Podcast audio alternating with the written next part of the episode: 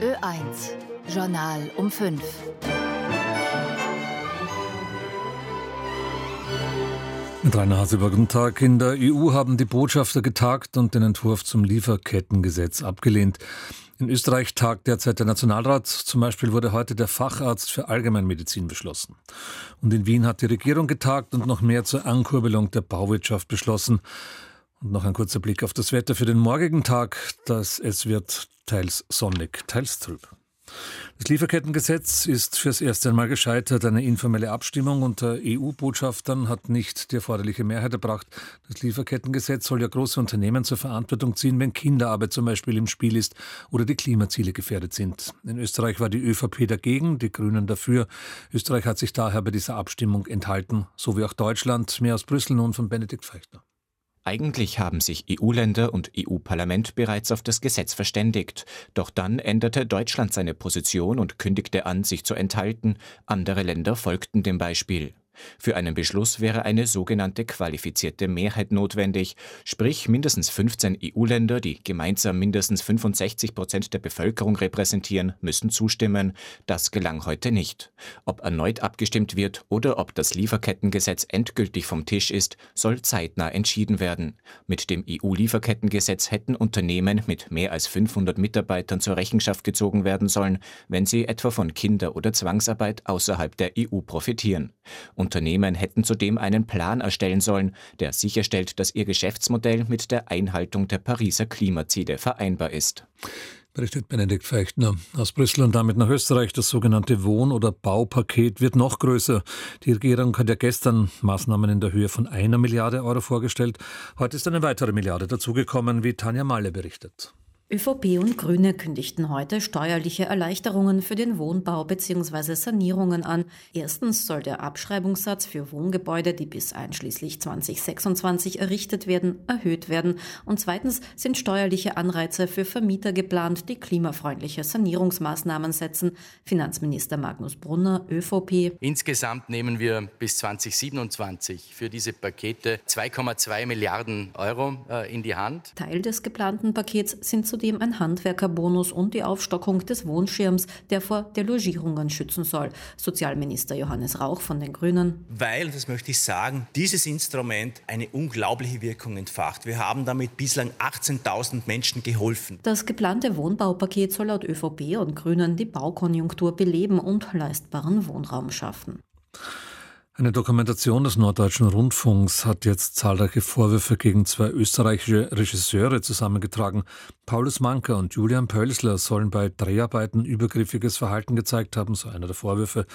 Beide weisen diese zurück, wie Beate Tomasowitsch berichtet. Regisseur Julian Pölsler sei aggressiv gewesen, es habe am Set Angst geherrscht. Das habe gutes Arbeiten unmöglich gemacht, sagt Schauspielerin Lisa Lena Tritscher. Dass eine Person Autor, Regisseur, auch Geldgeber in einer Person ist, kann wunderbar funktionieren. Und wenn es allerdings nicht funktioniert und diese Person ihre Macht ausnutzen will, dann gibt es kaum noch ein Regulativ. So ähnlich ist es auch der Schauspielerin Anna Werner Friedmann gegangen. Sie war die Alma in Paulus Mankers Südbahn Hotelproduktion. Man ist halt so dankbar, diesen Job ausüben zu dürfen und dann glaubt man, das mit sich machen zu müssen, weil einem auch immer irgendwo suggeriert wird, dass man austauschbar ist. Sowohl Manka als auch Pölsler weisen die Anschuldigungen zurück. Kunststaatssekretärin Andrea Mayer sagt, dass Personen, äh, die in einem starken Hierarchie Hierarchiegefälle arbeiten, dass das einfach so ausgenutzt wird. Ich habe wirklich genug davon. Es sei unerträglich, dass man immer noch mit solchen Geschichten konfrontiert sei, so Mayer. Berichtet Beate Tomasowitsch. Im Nationalrat wird heute die Hausarztreform beschlossen. Durch die Einführung eines Facharztes bzw. einer Fachärztin für Allgemeinmedizin und Familienmedizin soll dieser Beruf aufgewertet werden. Außerdem können Apotheken künftig länger offen halten, berichtet aus dem Parlament Eva Haslinger. Für ÖVP-Gesundheitssprecher Josef Smolle ist die Aufwertung der Allgemeinmedizin überfällig. Zu Recht haben viele Vertreterinnen und Vertreter der Allgemeinmedizin seit Jahrzehnten darauf gedrängt, dass sie Augenhöhe mit den Fachärztinnen und Fachärzten anstreben. Für die SPÖ ist das besser als gar nichts. Allerdings werde das nicht reichen, so Klubobmann Philipp Kucher. Wenn wir uns real die Schicksale österreichweit anschauen, wie lange Patientinnen und Patienten warten müssen, bis oft monatelang dauert, bis du Facharzttermine bekommst, dann werden wir einfach auch in Summe deutlich, deutlich mehr tun müssen. Die Freiheitlichen und die NEOS befürworten die Aufwertung der Allgemeinmedizin.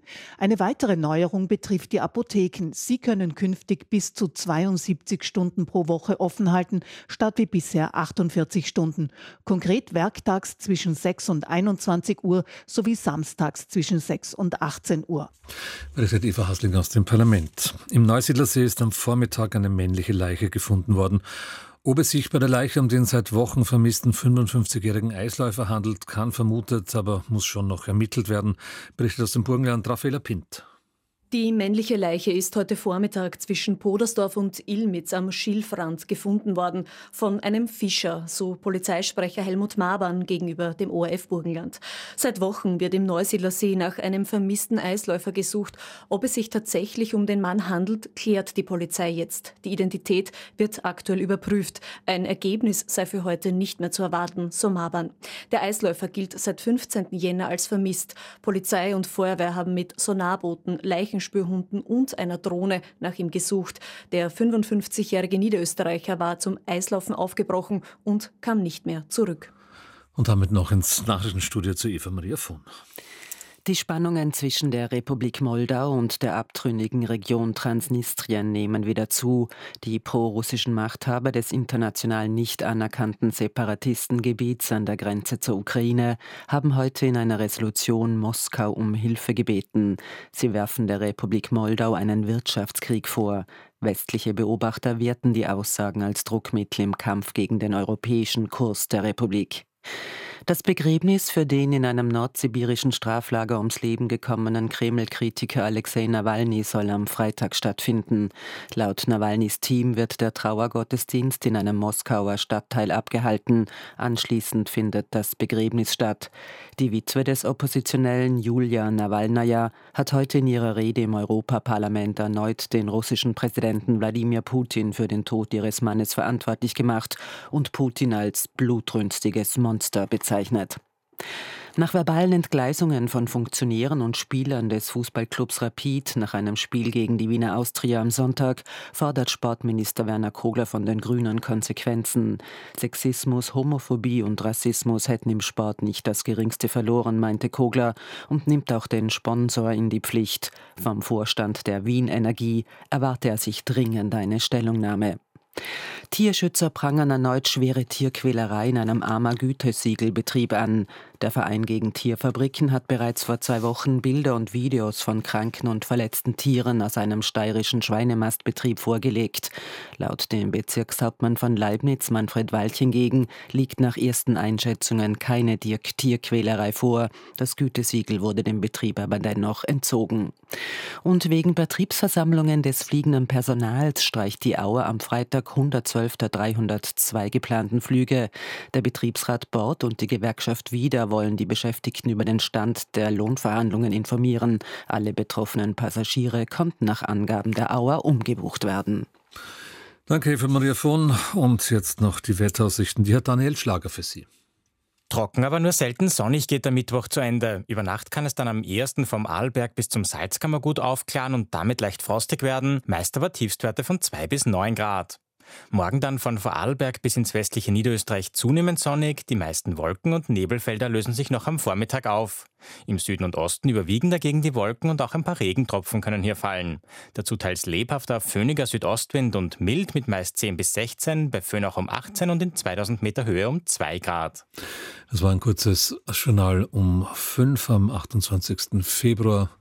Wir melden uns wieder im Abendjournal und jetzt ist es 17.09 Uhr.